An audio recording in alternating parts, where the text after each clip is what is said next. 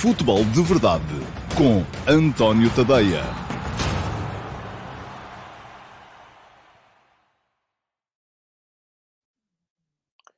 Ora então, olá, muito bom dia a todos e sejam muito bem-vindos à edição de uh, terça-feira, 18 de janeiro de 2022 do Futebol de Verdade.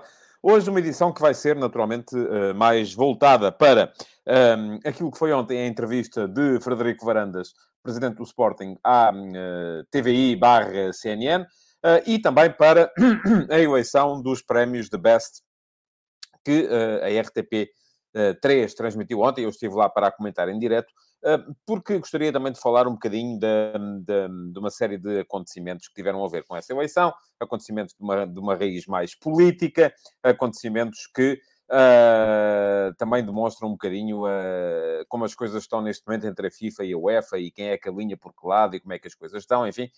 Um, vou uh, passar por esse tema daqui a bocado e nem de propósito.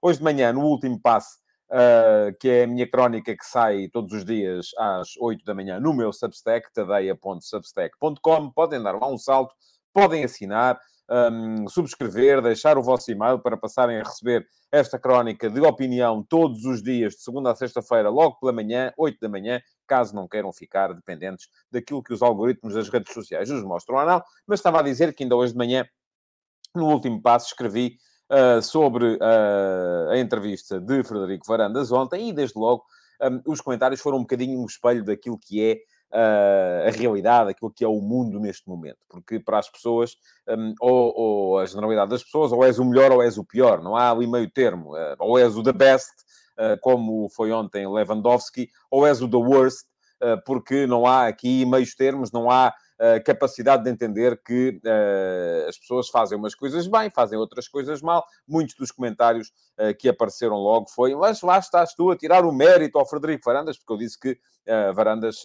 o maior mérito da, da presidência de Varandas terá sido a aposta em Ruben Amorim, e que Ruben Amorim, sim, é o nome que aglutina todos os sportinguistas, mesmo aqueles que são anti-Varandas.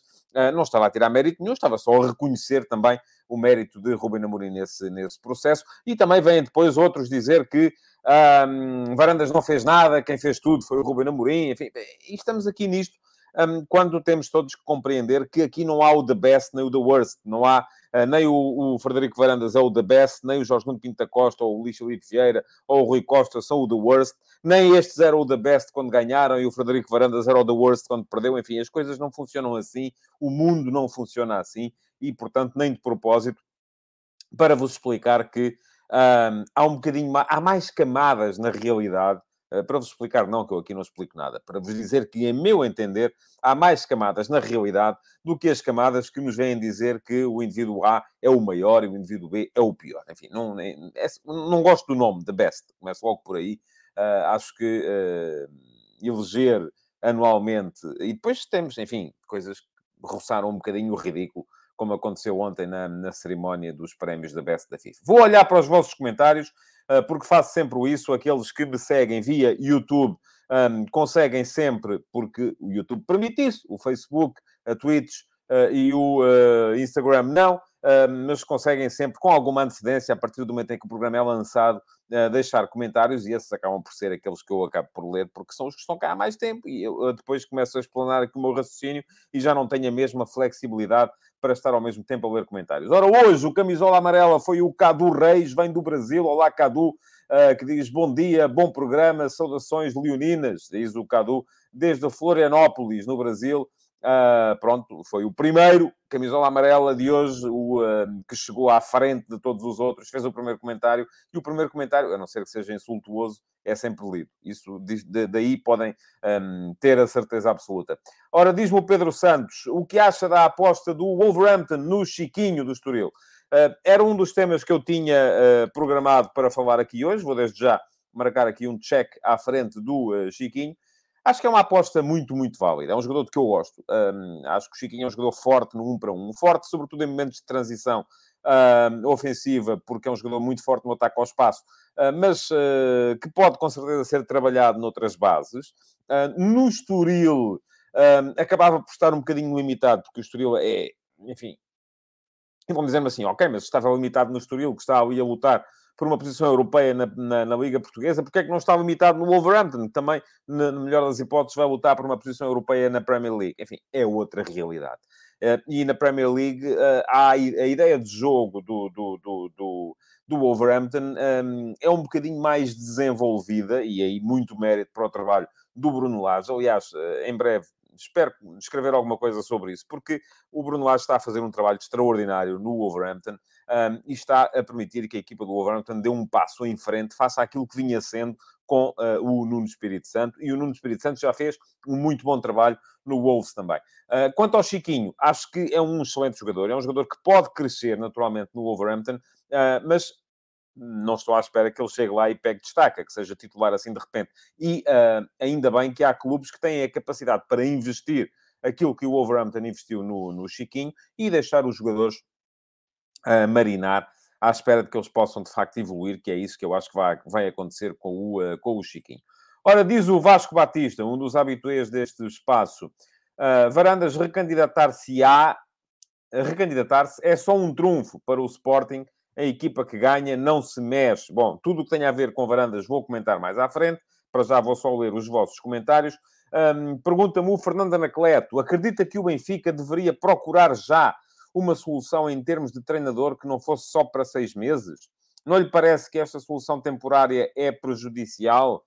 Acredito, Fernando. Acho que o que faz sentido um, é os clubes pensarem um bocadinho mais a médio e longo prazo e não pensarem só a curto prazo. Já o disse creio que até aqui, se não foi aqui, foi pelo menos nos espaços de comentário da RTP3, que a única razão, ou as únicas duas razões que eu encontro para o Benfica fazer um contrato a seis meses ao Nelson Veríssimo são duas.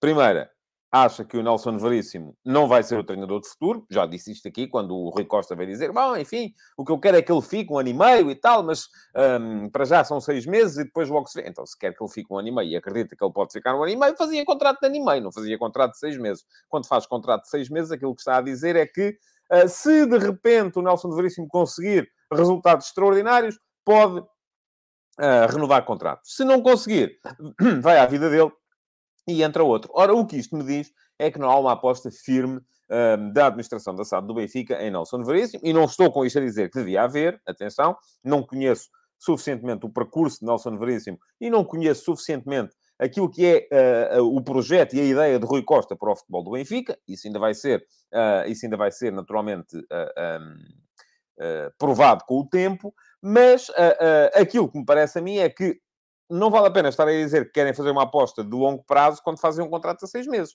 E se não fazem contrato mais longo é porque não têm a certeza ou não, não, não têm suficientemente confiança em que a coisa venha a resultar. Ou então, porque sentem que neste momento do mercado não conseguem ir buscar o treinador que querem.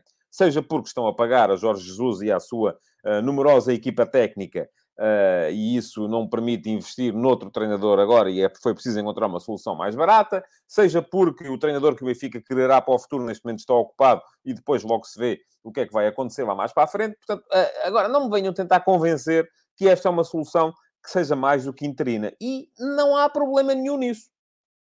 Quer dizer, há um problema, é que os jogadores olham para um treinador interino de uma forma diferente da que olham para um treinador uh, definitivo.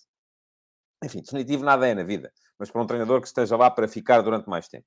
Um, portanto, eu creio que a, a, a grande questão é essa, uh, e no meio, no meio disto tudo estamos aqui todos a falar, a jogar com palavras e a dizer que, bom, uh, acreditamos que... Não acreditamos coisa nenhuma. Se acreditássemos, uh, não estaríamos a fazer, perdão, este, este número de fazer um contrato de seis meses ao, ao treinador. Bom, uh, o Vasco Batista voltou para falar sobre uh, Chiquinho também, mas depois também me diz: parece estranho este braço de ferro por Edwards e não se olhar a outras alternativas ou um plano B sólido. Tiago Tomás, como se eu ainda não tem tarimba para ser recurso, e Sarabia vai-se. Isto depois continua. O Vasco está muito um, falador hoje, uh, mas já lá vamos, já lá chegamos mais à frente. O Filipe Monteiro diz-me que, a meu ver, deveria mesmo criar uma rubrica de casos do jogo, porque também, na minha opinião, fica muito chato ver todos os dias e todos os dias virem para aqui falarem deste caso ou daquele. O comentário também continua. Quero ver falar de futebol, é a minha opinião, com o maior respeito por, por todos. Agora a pergunta: quem são os jogadores de futebol em Portugal que podem brilhar nos maiores da Europa? Portanto, eu creio que está neste momento a fazer uma pergunta relativamente aos jogadores que estão no campeonato português neste momento, quem é que pode brilhar nos maiores da Europa? E eu, enfim, começava por tentar perceber o que é que entende por serem os maiores da Europa. Uh, porque, se me diz assim, quem é que pode jogar no Manchester City, no uh, Bayern Munique, uh, no Liverpool, no Chelsea, no Real Madrid, enfim, é uma coisa. Agora, se me disserem assim, quem é o jogador que pode de repente chegar à Premier League e numa equipa de segundo plano um, brilhar? Aí haverá mais, naturalmente. Agora, os jogadores que estão em Portugal neste momento, se formos a ver, um dos jogadores que está a marcar o campeonato português este ano é Sarabia. Sarabia não jogava no Paris Saint-Germain, que é, a partir de uma das maiores equipas da Europa. Uh, portanto, não é fácil responder-lhe a esta, a esta pergunta. Um, estamos aqui, uh, andamos a falar constantemente de Darwin Núñez, e Darwin Núñez é um jogador que enfim, tem sido muito uh, influente no rendimento do Benfica, mas depois o que se fala lá para fora é do Newcastle. E o Newcastle vai lutar para não descer até ao final da época na Premier League. Pronto, fala-se de Luís Dias, pode vir a ser um jogador influente no, no Tottenham, no, perdão, no Liverpool, uh, se acabar por ir para lá. Eu creio que sim. Uh, que Luís Dias Uh, Luís Dias, uh, enfim, desta nova geração de jogadores que estão neste momento a aparecer no Campeonato Português, podemos falar de Luís Dias, podemos falar. Uh, creio que ainda é cedo para, para falar de Evan Nilsson a esse, a esse nível no Futebol Clube do Porto. Um, creio que Vitinha também vai ter ainda que ser um bocadinho mais consistente, o mesmo com Pedro Gonçalves. Um, olhamos para a equipa do, do, do, ah, do, Benfica, por exemplo, o João Mário foi muito importante no Sporting do ano passado, estava a ser importante no Benfica deste ano, mas já fracassou quando foi jogar para o Inter. É muito difícil fazer essa transição e ela não depende apenas e exclusivamente uh, da, da qualidade do jogador. Depende muito do contexto, depende muito do entorno que lhe for uh, criado. Ora, diz o João Manuel Lourenço Alcântara Guerreiro, não me pareceu grande ideia Varandas ter dito que estava interessado em Edwards. Enfim, terá a ver com estratégia, mais uma vez, não sei qual é. O Manuel Salvador uh, diz Messi ganhou a bola de ouro e Lewandowski ganhou o prémio The Best. Então, no ano 2021, temos dois melhores jogadores do mundo. Qual é o prémio de maior importância? Pronto, lá está, Manuel o Manuel para si tem que saber qual é que é mesmo o the best of the best. Não, não, não há maior importância. Eu, eu diria, enfim, maior importância é o prémio da FIFA, naturalmente. A FIFA é que manda no futebol mundial. Mas se formos a ver depois, um, tem maior uh, uh, tradição a bolador do France Football, porque ainda a FIFA não elogia coisa nenhuma, já o France Football elogia. E depois vamos olhar para outra coisa, que é quais são os critérios, não é? Quais são os critérios para se fazer a eleição deste ou daquele? Quem é que vota? Uh, os selecionadores um, são, e os capitães de seleções são absolutamente uh, honestos na forma como votam. Já vimos todos que não. Já vimos todos que há, há uh, que os selecionadores de um determinado país, que tem selecionadores aqui, ali e acolá, um, acabam por votar todos, se calhar, em jogadores da sua nacionalidade, que depois, enfim, há aqui muitas solidariedades que não fazem muito sentido quando se trata de eleger um melhor dos melhores. E aqui também uma das coisas que é preciso ter em conta é se faz sentido eleger o melhor dos melhores, porque, enfim, o futebol é um jogo coletivo, é preciso termos isso em linha de conta. Se me perguntar a mim quem é que eu acho que foi o melhor jogador do, do, do ano em 2021, eu diria Lewandowski, um, à frente de Messi. Um, se me perguntar a mim quem é o melhor jogador do mundo neste momento, aí já sou... Enfim, neste momento se calhar é Lewandowski, mas até há seis meses, se calhar, aí ainda era Lewandowski também, mas até há um ano, se calhar, era o Messi. É, hum, temos que olhar para estas coisas e relativizar. Relativizar sempre. Uh, eu diria que uh, podemos, não, não vamos eleger o the best, vamos eleger o the best more or less. É o melhor mais ou menos, pronto. É, é, é, é o melhor hoje, amanhã pode ser outro diferente e temos que ter a noção disso. Ora, diz o Paulo Neves, Frederico Varandas, falou a um órgão de comunicação no oficial do clube, tem esse mérito, tem sim, senhores, e eu tinha dito aqui há pouco tempo que seria muito difícil vermos presidentes de clubes grandes darem entrevistas que não fossem aos órgãos oficiais dos clubes, uh, merece o meu aplauso a decisão uh, do uh, Sporting em colocar Frederico Varandas a dar uma entrevista num órgão de comunicação social independente, como é a TVI barra CNE. Tenho pena que não seja em alguma coisa a que eu esteja ligado, mas pronto, temos que nos uh, eh, temos que aceitar as decisões que foram tomadas e, portanto, foi ali, é sempre melhor do que ser no órgão do clube. Ora, diz o Michel Alves, nos últimos anos nós benfiquistas temos optado pela propaganda e pelo betão, o que é legítimo. O que já não é legítimo pela coerência é exigir resultados desportivos a quem dirige assim o clube. Pronto, é a sua opinião, Michel. Eu não sei se há uma opção tão clara uh, pelo betão. Pela propaganda, acho que sim, e tem sido em quase todos os clubes. Portanto, acho que é um bocado isso. Pergunto ao João Reis. Estamos a aproximar-nos do clássico Porto Sporting, a manter-se a distância atual e o Porto conseguir ganhar. Acredita que o campeonato fica praticamente definido? Acredito que sim. Isto é, se daqui a duas jornadas o Flóculo Porto sair do clássico com seis pontos de avanço sobre o Sporting, acho que vai ser muito difícil perder este campeonato. Não fica decidido porque ainda faltará muito campeonato.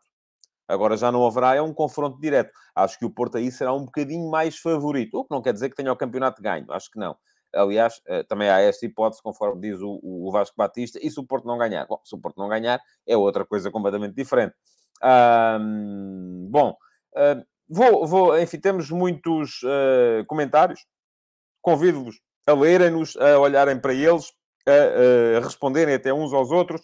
Eu não posso, naturalmente, uh, continuar a responder a estes, a estes comentários, a todos, porque senão não faço o programa de hoje e, quero, e há aqui coisas das quais, de facto, quero falar. Antes de entrar na ordem do dia, que tem a ver com os prémios da Best e com a entrevista de Frederico Varandas, queria ainda, porque queria falar de Chiquinho, queria falar também de mais dois casos uh, de ontem. Um deles são as declarações de Corona uh, a dizer que há ano e meio que anda a conversar com Lopetegui e com o Oliver Torres a pensar na transferência para o uh, Sevilha. Ora, isto já explica muita coisa. Explica muita coisa na quebra de rendimento de Corona Uh, no, uh, no Flóculo Porto, explica muita coisa na quebra da aposta de Sérgio Conceição em Corona. Uh, não há um histórico recente no Flóculo Porto de não se colocar a jogar os jogadores que recusam renovação de contrato. Foram vários aqueles que, não tendo renovado contrato, estiveram a jogar até o último dia, mesmo sabendo do clube que eles iam sair a custo zero. Ainda aconteceu este ano, com Marega, por exemplo. Ah, enfim, Marega, no final da época, nos últimos 3, 4 semanas, ah, passou para o, para o, para o banco, mas ah, esteve a jogar até, até o Porto ter a opção de ainda eventualmente vir a ser campeão nacional. Um, aqui o que se passou foi que Corona é que se pôs fora a ele próprio. E ele próprio veio confirmar um bocado isto. Não faz nenhum sentido. E, e, e não só não faz sentido, como não estivesse o Porto, até de certa forma agradecido, uh, por ainda assim ter conseguido uh, receber 3 ou 4 milhões de euros por Corona quando ele ia sair a custo zero no verão, um, o Porto até poderia naturalmente servir-se disto para protestar e ver dizer, mas como é que isto é possível? O jogador tinha um ano e meio de contrato e já andava a conversar com o treinador, sendo um treinador que passou pelo Porto, sim, ok, de um outro clube, para eventualmente vir a, a, a mudar-se para esse clube. Isto é absolutamente contrário às regras uh, do mercado internacional e, portanto, não faz uh, grande sentido que o próprio Corona tenha vindo dizer isto. Mas, enfim, ele disse, está escrito, está dito e serve-nos para refletir. Outra questão, antes da ordem do dia, da qual eu queria falar aqui, tem a ver com aquilo que se passou ontem no Milan Spezia. Um, passamos a vida a crucificar os árbitros portugueses pelos erros que eles vão cometendo, e alguns deles, atenção, nem são erros, são interpretações diferentes das interpretações que nós fazemos, porque todos nós divergimos na forma de interpretar um lance, uh, se há uh, intensidade suficiente para ser falta ou não há intensidade suficiente para ser falta, se a posição de fora de jogo teve impacto na ação defensiva do adversário ou não. Enfim, tudo isto são questões de interpretação.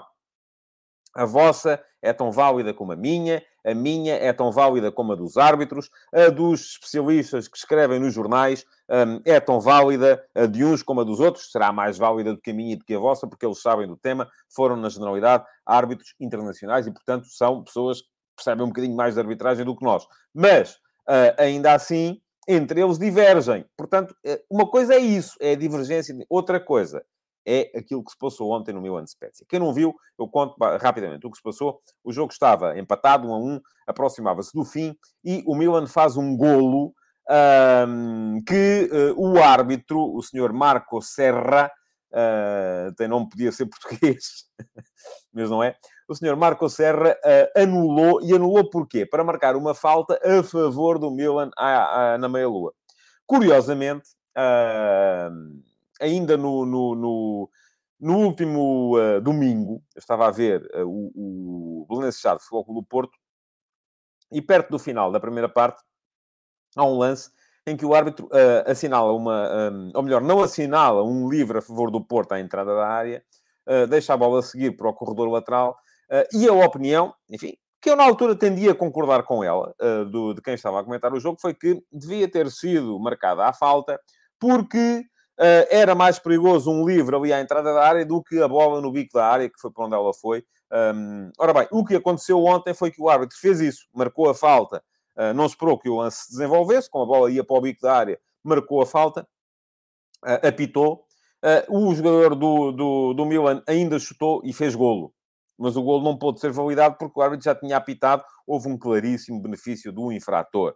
Um, este foi o primeiro episódio da polémica. O segundo episódio da polémica foi que, dois ou três minutos depois, aos 90 mais 5, uh, o Spezia, ou a Spezia, marcou o 2 a 1, um golo de Ghiazzi, e acabou por ganhar um jogo que muito provavelmente teria perdido não fosse um erro do árbitro. Claro prejuízo para o Milan.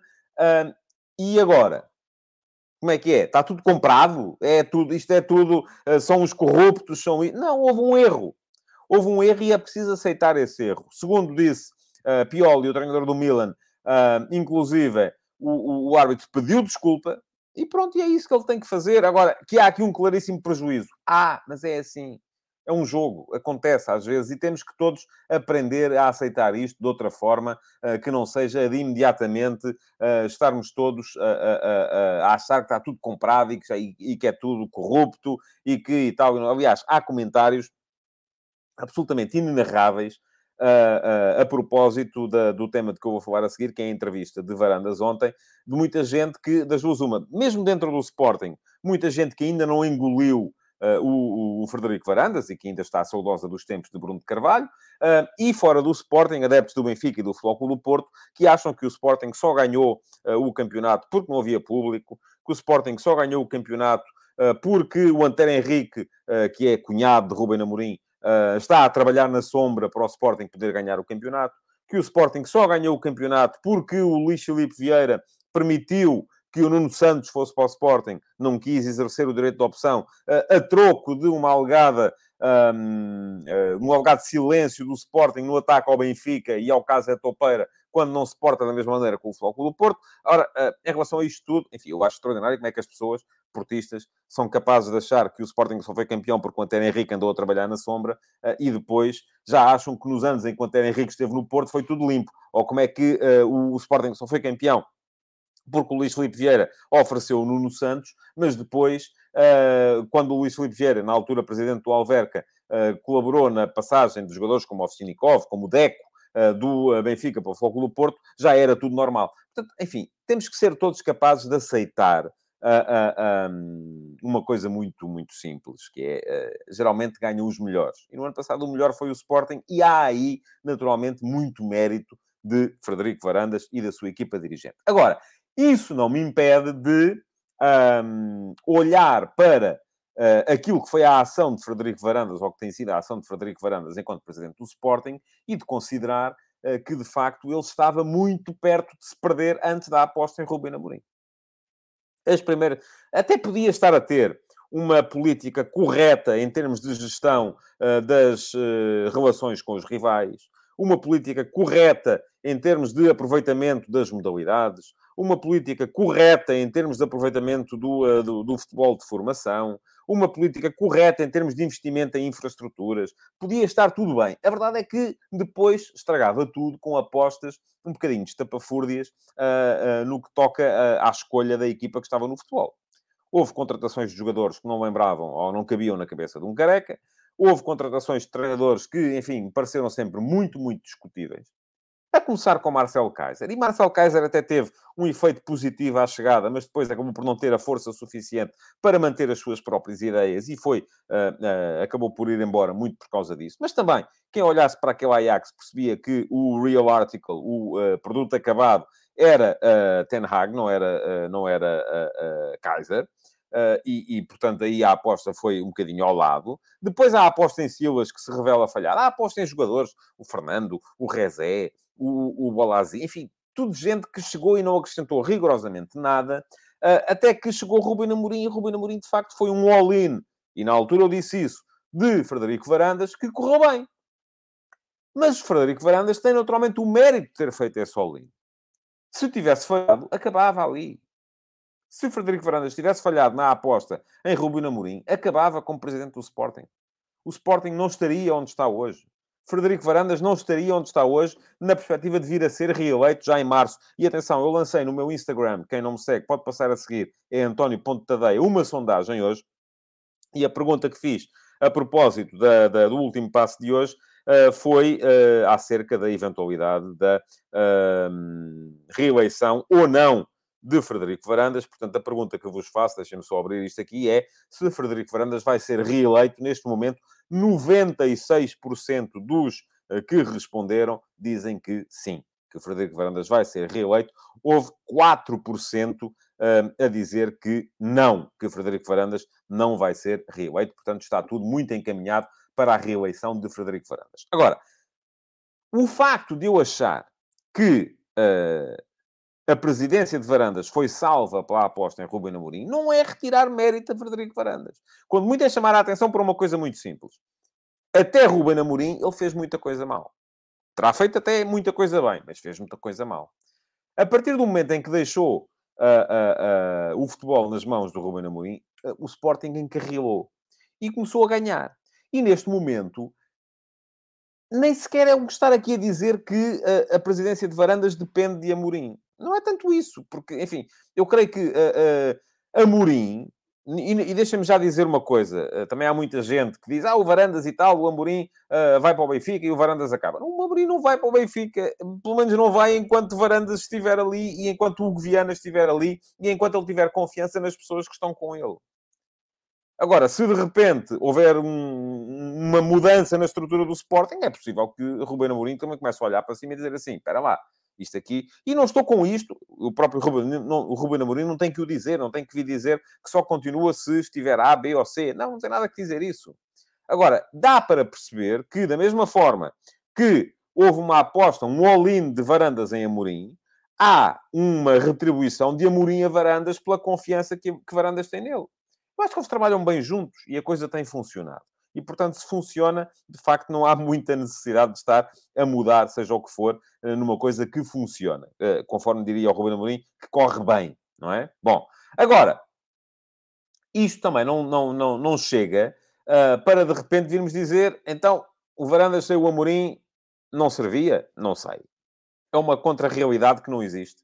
O Amorim sem o Varandas não conseguiria? Também não sei.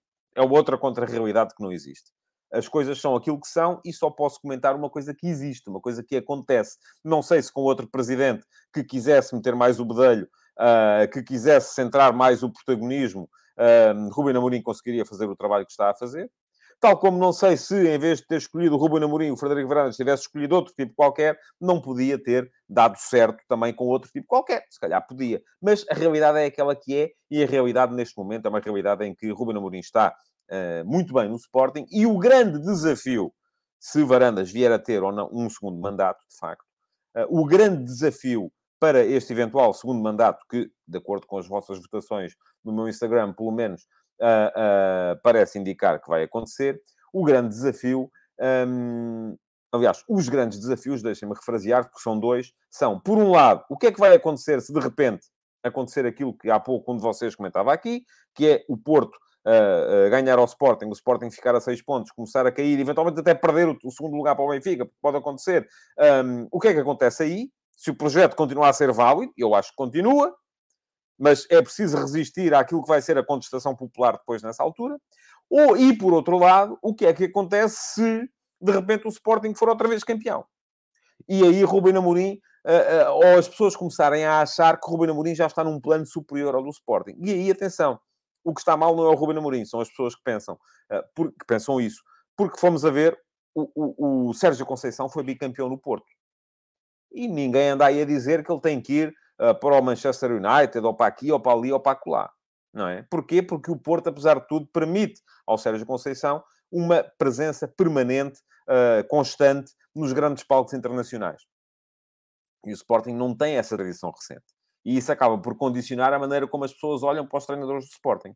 O Porto exportou uh, José Mourinho e André Vilas Boas, uh, que foram também dois treinadores que apanharam a realidade portuguesa, de, tomaram a realidade portuguesa de assalto, uh, porque conseguiram ganhar tudo e tiveram um efeito absolutamente telúrico naquilo que era o futebol português, mas só os exportou depois deles ganharem troféus internacionais. Uh, o Sporting foi campeão uma vez e de repente já se acha que o Ruben Amorim tem que ir para um clube uh, grande do futebol europeu. E esse é um problema que os Sportingistas têm que, um, de facto, uh, contrariar. Um, Ruben Amorim tem contrato, tanto quanto percebo, até 2024. Um, acho que a continuidade dele depende um bocadinho da continuidade desta, acho eu, enfim, posso estar enganado, desta, desta direção, mas aquilo que me parece também é que a continuidade desta direção também vai depender muito da forma como conseguir manter o Rubem Amorim uh, e contrariar esta ideia de que ele tem que sair. Ora, muito bem. Fazendo, e vou olhar aqui para, para, para os vossos comentários também, diz o Jason Lima, basta o Sporting perder uns jogos ou mesmo o campeonato, acontece o filme de terror tipo Alcochete. Vamos a ver se é assim ou não. Acho que esse é um dos grandes uh, desafios. Uh, diz o Henrique Abranches, se fosse um presidente que desse liberdade ao Amorim e não fosse o Varandas, porque é que isso não seria possível? Não sei, Henrique, depois temos que ver, não é? Eh, não é uma questão de liberdade, é uma questão de haver confiança. Uh, e uma coisa é dar liberdade, outra coisa é haver confiança. Uh, vamos ver, não é? Uh, não estou a, eu não estou a dizer, atenção, longe de mim, que o Rubem Amorim só fica no Sporting se Varandas for reeleito, longe de mim dizer uma coisa dessas. Quer dizer, nem tenho nada que me leve a crer numa situação dessas. O que estou a dizer é que com esta a confiança, se depois com quem vier vai haver ou não, é outra coisa. Hum... O Ruben Lima uh, diz: e se o Ruben Costa quisesse pagar a cláusula uh, do Amorim, o Amorim ia sim para o Benfica, de certeza absoluta, diz o Ruben Lima. Olha, eu vou-lhe dizer, Ruben, de certeza absoluta que não ia. Pronto, o Ruben diz que ele ia de certeza absoluta. E eu digo-lhe, de certeza absoluta que não vai. Pronto, e estamos aí, ficamos nisto. E nem você vai conseguir provar que tem razão, nem eu vou conseguir provar que tenho razão, porque isso não vai acontecer. Uh, mas uh, pronto, é, é, o Rui Costa não vai chegar e não vai pagar a cláusula, mas uh, estamos aqui a colocar, e isto é uma coisa muito de adepto, estamos a colocar à frente de, das condições de trabalho, e atenção, não é as condições de trabalho, é as condições para se fazer um bom trabalho. Estamos a colocar à frente das condições para se fazer um bom trabalho aquilo que é o sentimento clubístico. E o sentimento clubístico, para aqui, meus amigos, vale zero. Ruben Amorim é benfiquista, tal como o uh, Jorge Jesus é sportinguista, tal como o Sérgio Conceição confessou há uns anos, quando ainda não era treinador do Porto, que em miúdo era adepto do Sporting, tal como o Paulo Bento era do Benfica, tal como o Josualdo Ferreira uh, uh, era do Benfica, tal como... Enfim, tudo isto vale zero em termos da, daquilo que os treinadores... Se, se o Ruben Amorim, neste momento, tem confiança máxima em quem está com ele no Sporting, e se de repente uh, alguém chega ao Rui Costa e paga os 30 milhões da cláusula e ele diz assim, vai a correr para o Benfica, onde neste momento é um saco de gatos que anda toda a gente à bulha uns com os outros, faz algum sentido isto na cabeça de alguém ir se meter nesse filme? É a minha opinião, mas pronto. Um, pergunta ao Vasco Batista um, e Marco Silva, uh, se Marco Silva trabalhasse com varandas em vez de Bruno de Carvalho, seria o Ruben Amorim? Não sei, Vasco, sei lá. Eu vejo no Ruben Amorim detalhes que não vejo no Marco Silva. Uh, apesar de achar que o Marco Silva é um excelente treinador e que muito ficaria ainda para se, para se falar da, da a respeito desse, dessa, dessa questão. ora, muito bem. Vamos lá uh, entrar finalmente na, na, questão dos prémios de Best uh, para vos dizer que uh, achei aquilo tudo... Um, há ali coisas que eu não tenho capacidade para explicar. Nomeadamente, e já o disse ontem, e na altura até nem me apercebi do resto, só me apercebi do facto de não estar Alexia Putelhas, a jogadora que recebeu a bola de ouro para melhor jogadora do mundo de futebol feminino, e depois viria a receber também o prémio de Best para melhor jogadora do mundo para a FIFA de futebol feminino, e não estava no 11 do ano. Aliás, como não estava nenhuma jogadora do Barcelona. Zero.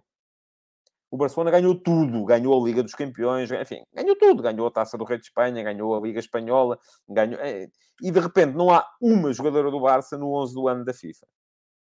É verdade, quem escolhe é a FIFA Pro, são as jogadoras que escolhem, mas que aquilo não faz sentido, rigorosamente nenhum não faz.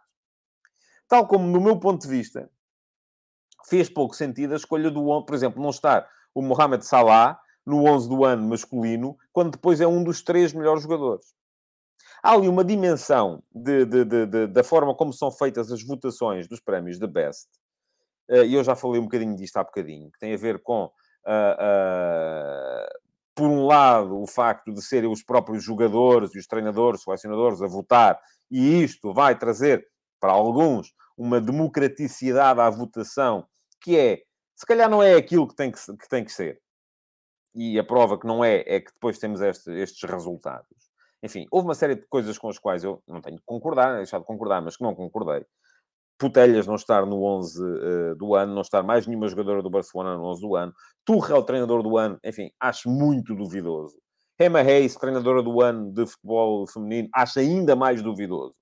Um, enfim, há coisas ali. E depois, a própria forma como o, o, o troféu, e diz o Josias uh, Martim Cardoso, que um, também é de rir o Ronaldo estar no melhor 11 masculino. Enfim, eu não acho que seja de rir, não deixa de ser de rir. Uh, acho que o ano de Ronaldo não foi fantástico, de facto. Mas aí está, é a votação do. E o, o, que, o que me pareceu mais estranho foi claramente a questão o protagonismo que foi dado a Ronaldo num, numa, num prémio em que o, o The Best foi o Lewandowski. E aqui isto tem que ser visto no âmbito de uma. Aliás, quem tomou atenção ao facto de uh, o, a cerimónia ter encerrado com Ronaldo e não com Lewandowski, que até hoje creio que é a primeira vez que o The Best não é o, o jogador que encerra a cerimónia. Uh, o facto de Lewandowski ter ficado em Munique, onde lhe foram entregar o prémio, e Ronaldo ter ido a Zurique, Uh, o facto de Ronaldo, no seu discurso, ter dito um, quero agradecer à FIFA, que é uma instituição pela qual eu tenho o máximo respeito, e que me pareceu claramente que foi uma bicada, não só à UEFA, como também à, à France Football. e, portanto, isto está, estes prémios estão a entrar na lógica do, do, um, da guerra política entre a UEFA e a FIFA, que é uma guerra que está e que vai ter que se definir nos próximos uh, anos, um, dois, três anos, porque senão isto vai arrastar o futebol para caminhos que me parecem muito, muito, muito perigosos. Portanto, um, acho que neste aspecto, inclusive, a FIFA escolheu melhor o The Best, porque para mim o The Best 2021 foi Lewandowski, não foi Messi. Um, grande parte daquilo que é a, a reação eh, de Ronaldo uh, tem a ver com o facto de, para a FIFA, estar mais próximo de Messi do que está para o France Football, por exemplo, não é? Neste momento, em termos de prémios da Best, há 6-5 favorável a Messi uh, e há 7-5 em termos de prémios de bola de ouro do France Football. Um, e, portanto, para Ronaldo, obviamente, a FIFA é melhor do que os outros. Para Messi, os outros são melhores do que a FIFA. Enfim, estamos nisto. Uh, agora, o futebol é muito mais do que isto. O futebol é muito mais do que isto e, eh, de facto, ontem os prémios tiveram tantas coisas estranhas. Acho que é preciso reformatar ali uma série de coisas, eh, eh, porque esta forma de votar, de facto, faz muito pouco sentido. Ora, diz o Ricardo Louro, o da Best e o Ballador não fazem qualquer sentido num desporto coletivo. Já não estou tanto de acordo consigo, mas pronto. Só existe devido à publicidade e apenas serve para dividir adeptos, como se viu nas discussões ridículas que vimos durante anos entre Ronaldo e Messi, em vez de se aproveitar que vivemos no tempo em que dois dos melhores de sempre jogaram. Uh, ora, muito bem. Uh, havia também quem quisesse que eu falasse sobre a entrega do, do, do prémio de melhor guarda-redes Eduardo Mandi. Não me escandalizou. Não me escandalizou. Uh, aliás, estava um bocadinho à espera que fosse, que fosse assim. Uh, mas uh, o Michel Silveira vem falar de outro aspecto, e aliás queria aqui destacar o facto de Rubem Dias ter estado no 11 do ano e de o Taremi ter perdido a votação para o prémio FIFA e diz o Michael que há coisas que não se compreende nas votações, então o gol do Taremi ser o terceiro na votação é uma anedota. Não concordo consigo. Um, achei que Taremi podia ganhar porque eu estava erradamente, achava que uh, o, o, prémio era apenas por votação popular. E já tinha dito isso aqui, aliás, que uh, uma das coisas que espantou em Taremi quando ele chegou, inclusive, ao Rio Ave, eram os milhões de seguidores que ele tinha, por exemplo, no Instagram. Um, mas uh, uh, houve também a ponderação, e eu, olhando para os três golos, acho que são três golaços, três golos extraordinários, de uma execução técnica perfeita. Agora, o golo de Lamela tem uma coisa que os outros não têm, é que é uma solução absolutamente invulgar para um problema que lhe foi colocado. Golos de bicicleta, vamos vendo. Uh, golos de meio campo, vamos vendo. Uh, golos de Rabona, como, como foi o caso do golo de Lamela, é mais raro. Ah, daí que me pareça que a votação não foi assim tão errada quanto isso, embora naturalmente achasse bem uh, se qualquer um dos outros dois tivesse ganho. Bom, já me estiquei, já ultrapassei o, o, o, o tempo, uh, mas pronto, é assim que acontece. Queria agradecer-vos por terem estado aí, pedir-vos que continuem a comentar uh, e a responder até uns aos outros, uh, que partilhem, que deixem o vosso like na edição de hoje do Futebol de Verdade e que voltem amanhã para mais uma edição do Futebol de Verdade. Enquanto isso não acontece, passem no meu Substack, tadeia.substack.com, subscrevam, se não for o plano premium, pelo menos o plano gratuito, para receberem o último passo todos os dias, uh, por volta das 8 da manhã. Muito obrigado por terem estado aí, então, e até amanhã. Futebol de Verdade, com António Tadeia.